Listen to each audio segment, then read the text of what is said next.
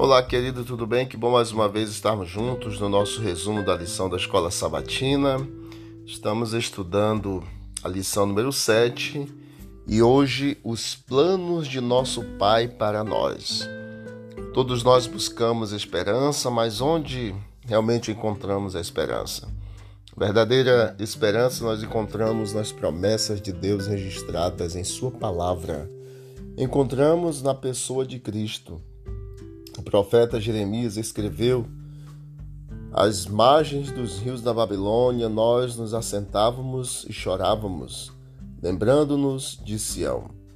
Ele escreveu para as pessoas que tinham perdido a esperança.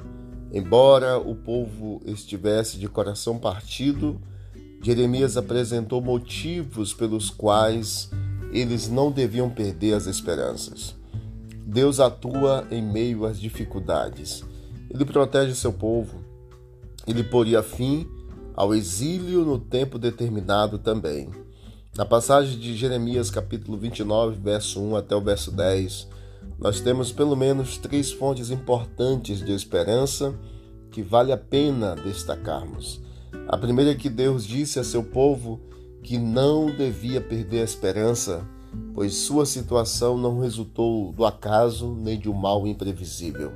O Senhor Deus disse: Eu deportei os exilados de Jerusalém para a Babilônia. Embora o mal parecia cercá-los, Deus nunca deixou de proteger Judá. Em segundo lugar, Deus disse a seu povo que não devia perder a esperança, porque ele podia atuar mesmo em meio às dificuldades presentes. Jeremias 29, 7 Procurem a paz da cidade para onde eu os deportei e orem por ela ao Senhor, porque na sua paz vocês terão paz. E em terceiro lugar, Deus disse ao povo que não devia perder a esperança, pois ele poria fim ao exílio no tempo determinado. Jeremias 29, 10 Assim diz o Senhor: logo que se cumprirem para a Babilônia setenta anos, atentarei para vocês e cumprirei a promessa que fiz a vocês, trazendo-os de volta a este lugar. Depois de explicar como esteve no comando do passado deles, estava no comando daquele momento e estaria também no comando do seu futuro. O Senhor então demonstrou seu terno cuidado por seu povo. Portanto, querido, sejamos esperançosos e corajosos. O desânimo no serviço do Senhor é pecaminoso e insensato. Ele, o nosso Deus, conhece cada uma de nossas necessidades, tem todo o poder. Pode conceder aos seus servos a medida da eficiência que a sua necessidade requer. Ele não nos trata como nós merecemos.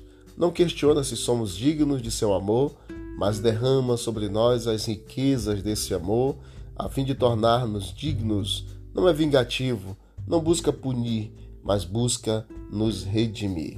Que Deus abençoe você, que Deus nos abençoe a cada dia, em nome de Jesus. Vamos orar. Querido Deus, obrigado pela esperança.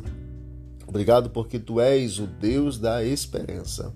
Nós encontramos a esperança registrada em cada página na palavra do Senhor. Obrigado porque o Senhor tem falado ao nosso coração. Permita, Senhor, que nós nunca, nunca percamos a esperança. Em nome de Jesus. Amém. Deus abençoe a todos nós, em nome de Cristo, e vamos que vamos para o alto e avante.